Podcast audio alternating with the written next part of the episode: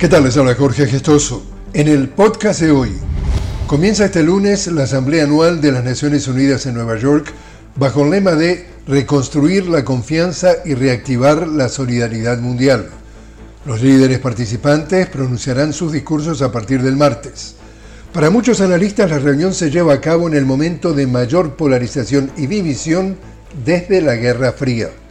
Los países del sur global están abogando por una reforma integral de la ONU y reclaman que la organización sea más representativa, eficaz y democrática. Se espera que se lleven a cabo protestas alrededor de la sede de la ONU en Manhattan sobre una serie de temas, como el cambio climático.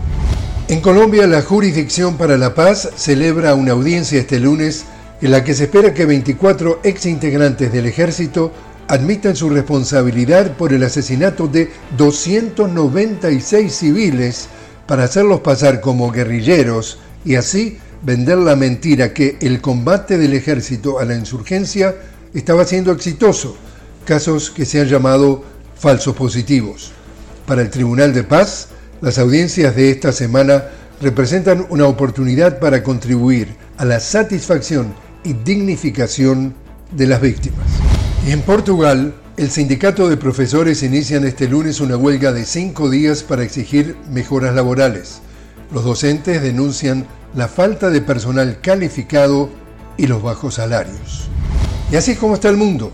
Les habló Jorge Gestoso. Los invito a que me acompañen en un nuevo podcast de La Noticia con Jorge Gestoso. Hasta entonces.